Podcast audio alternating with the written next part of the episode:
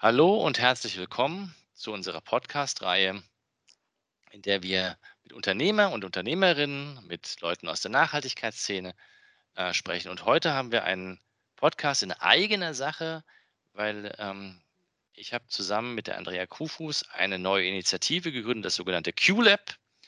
Und in dem QLab wollen wir tatsächlich zwei Sachen vereinen. Wir wollen Unternehmertum, wir gründen ein Unternehmen ähm, das jetzt gerade in Gründung ist. Und wir wollen ähm, dort nachhaltige Lösungen entwickeln.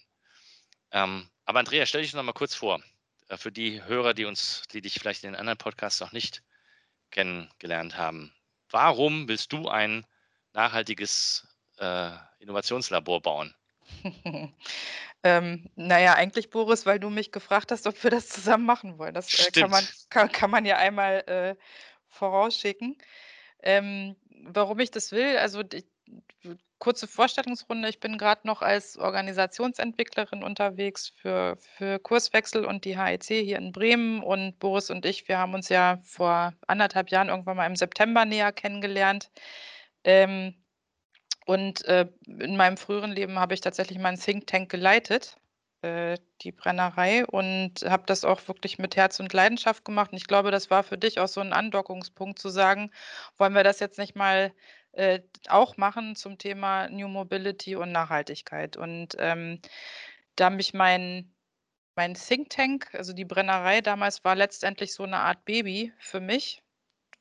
Das existierte vorher schon, ich habe es übernommen ähm, und äh, ähm, sozusagen weiter großgezogen war so ein ganz wichtiges, äh, Element in meiner beruflichen Laufbahn, weil ich das Gefühl hatte, da wirklich wirksam sein zu können in der Art und Weise, wie wir es damals hatten, wie wir es jetzt auch wieder aufbauen.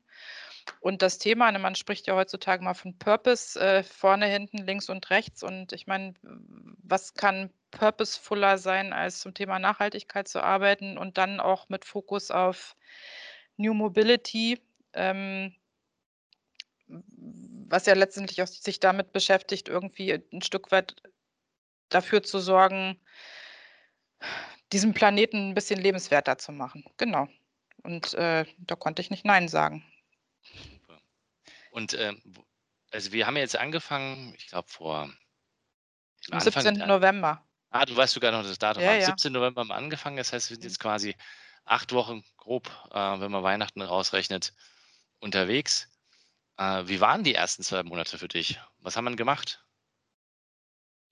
Wir haben äh, als allererstes haben wir eine Website gebaut. Wir haben ja, als wir angefangen äh, haben, haben wir so eine Art äh, äh Project Map oder so eine, ne, also ein, wie wollen wir eigentlich arbeiten, Tool äh, befüllt. Äh, und einer der Meilensteine war letztendlich so: Hallo, wir sind da über eine Website und wir haben unseren ersten Kunden. Und ich habe das mal nachgerechnet, das waren 27,5 Werktage wo wir äh, äh, genau das erreicht haben.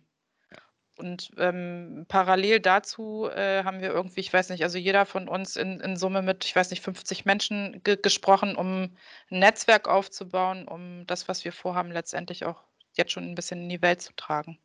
Wenn du das so ein bisschen rekapitulieren würdest und würdest sagen, so die Learnings aus diesen letzten zwei Monaten, wie fängt man Unternehmen an? Was würdest du unseren Hörern erzählen? Ähm, äh, sucht euch Leute, mit denen ihr gut arbeiten könnt. Ich sitze hier, ich kann hier quasi aus dem Vollen schöpfen, äh, weil ich mit äh, Kollegen zusammenarbeite, die fit sind in Grafik und letztendlich auch in Website-Programmierung, äh, die, die uns dabei unterstützt haben. Ähm, idealerweise hat, äh, und das haben wir ja beide, hat man ein großes Netzwerk mhm. und man hat ein cooles Thema. Ich glaube, das sind gerade so diese drei Komponenten die die ich für ganz wichtig halte. Und, ähm, 'n Netzwerk, was einen weiterempfiehlt, ist, glaube Ja, ich, und glaube ich, die Leidenschaft, oder? Also, ich meine, ich glaube, das Ja, ist das, was ja, das ja, das da habe ich bei recht. dir so in den letzten acht Wochen gemerkt. Äh, in der Sekunde, wo du angefangen hast, bist du quasi ich weiß nicht, Nachbrenner ist gar nichts dagegen. Also, ja Gas. Ja, ich glaube, das ist es auch. Ja, also, das ist das ist einfach genau mein Thema und ich will das und ich glaube, dann funktioniert es auch. Du kannst ein bisschen besser beschreiben, was äh, wie das QLab, ähm, tatsächlich agieren wird, weil du hast jetzt, glaube ich, weiß ich, gefühlt 150.000 Leuten schon erzählt, was QLab QLab wirklich machen, äh, wird. Erzähl doch mal, äh, was wird es genau machen und wie wird es funktionieren? Also, äh, wir bringen interdisziplinäre also Studierende aus interdisziplinären noch anders. Wir bringen Studierende aus unterschiedlichen Fachbereichen. Jetzt habe ich's zusammen, äh, in ein Team. Wir starten mit 5 Leuten. Also, es gibt so Studien darüber, dass die ideale Teamgröße 4,7 Personen sind. Das heißt, ne, die aufzurunden, äh, sind wir bei 5. Das hilft. Äh, das hilft auf jeden Fall. Ähm, die kommen 5 Wochen zusammen und, äh, denken nicht nur, äh, darüber nach, äh, über neue Ideen für neue Geschäftsmodelle im Bereich New Mobility und Nachhaltigkeit, sondern die erschaffen quasi auch 'nen Prototypen. Das kann beispielsweise 'ne Website sein, das kann, äh, 'ne Kommunikationsstrategie sein. Das, äh, können irgendwelche 3D geprinteten Dinge sein, je nachdem, was halt, äh, die Aufgabenstellung ist. Auf der anderen Seite oder mit uns im Boot sitzt 'n Kunde, der mit 'ner bestimmten Aufgabenstellung zu uns kommt. Es gibt natürlich Briefinggespräche. Ähm, die die Studierenden kommen einmal in der Woche mit dem Auftraggeber sozusagen, der kann aus'm Business kommen. Wir haben grad darüber gesprochen, eigentlich wäre es mal interessant, auch Kommunen zu adressieren, weil in den Städten und, äh, Regionen grad ganz viel passiert im Thema, äh, New Mobility. Ähm, der kommt halt einmal in der Woche dazu. Wir arbeiten iterativ, Mhm. ähm, angelehnt, ich sage jetzt mal an Scrum-Prozess, äh, dass dass wir einmal in der Woche halt, äh, so 'ne Art, ähm Vorstellung machen von dem, was entstanden ist und uns Feedback einholen, um dann iterativ, äh, in die nächste Phase zu gehen. Orientieren tun wir uns am Design-Thinking-Prozess. So bauen wir ja im Grunde auch grade das Q-Lab auf. Das ist ja Ja. letztendlich auch 'n Experiment. Wir vertesten, was geht. Also, 2. Meilenstein vielleicht in dem Kontext noch: Wir starten am 1. April mit 5 Studenten. Es gibt Mhm. natürlich immer 'n Plan B, wenn wir die jetzt nicht an die Burg kriegen. Boris glaubt da ja ganz fest dran, dass das funktioniert. Äh, dann wird das Ganze halt 'n bisschen verschoben und dann gucken wir weiter.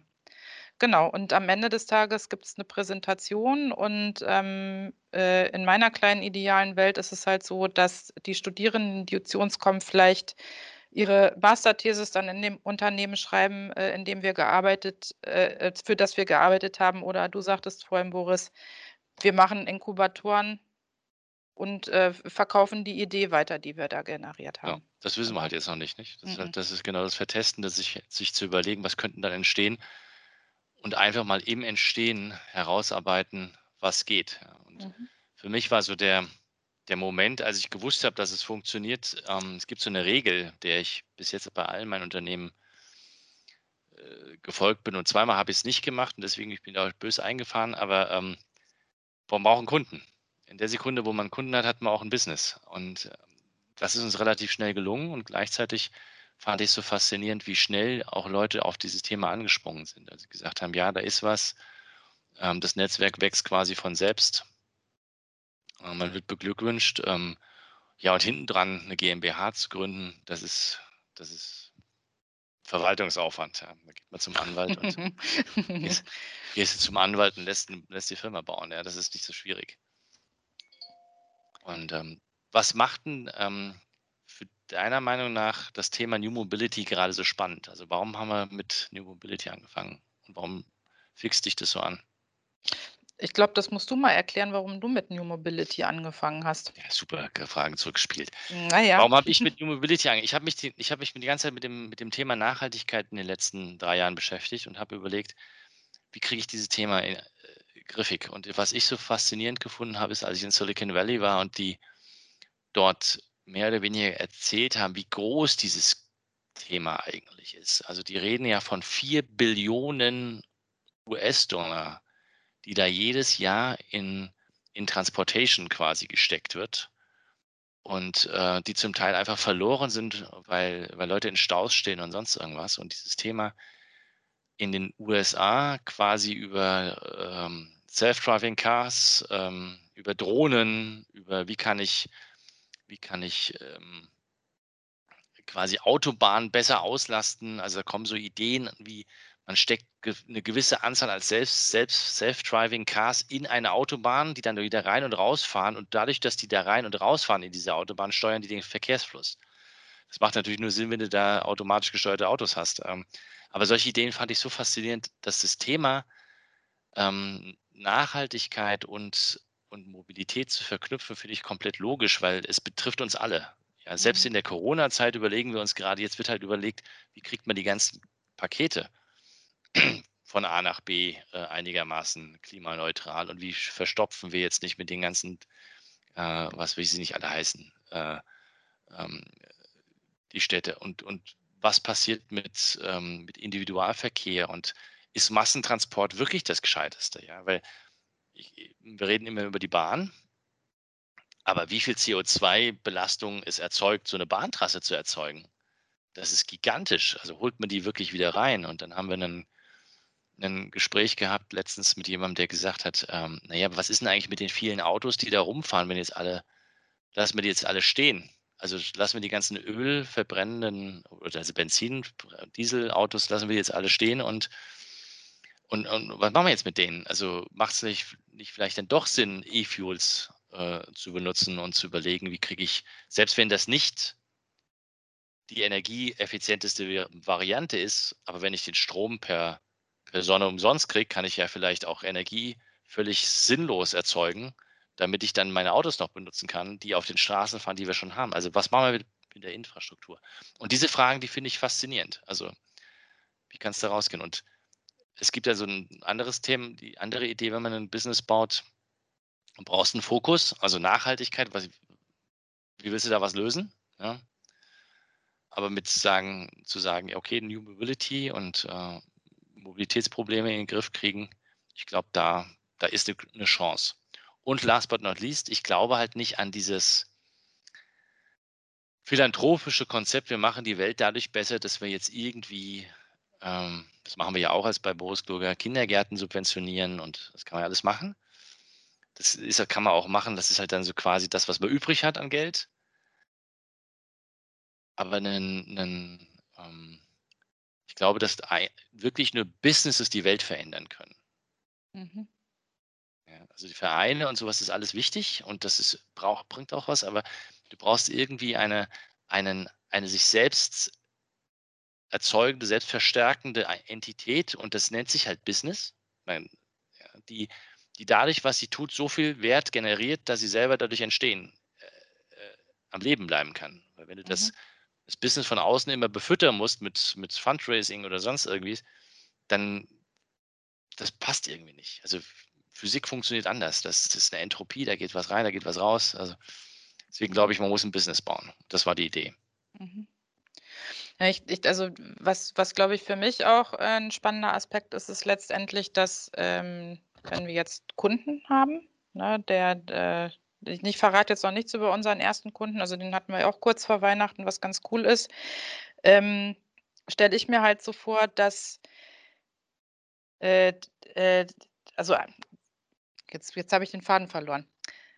Also, äh, wir haben ja als einen einen unserer Mentoren konnten wir ja Mark Buckley gewinnen. Das ist äh, das ist 'n Mensch, der sich, äh, ganz intensiv mit dem Thema New Mobility und, äh, Food, also Ernährung beschäftigt mhm. und hat da ganz spannende Thesen zu aufgestellt. Ähm, Mark ist, äh, einer der ersten, äh, Klimaberater unter Al Gore gewesen und kam auf uns zu und sagte so: cooles Projekt, äh, wie sieht es denn aus? Habt ihr Bock, äh, mich so als Mentoren dazu zu holen?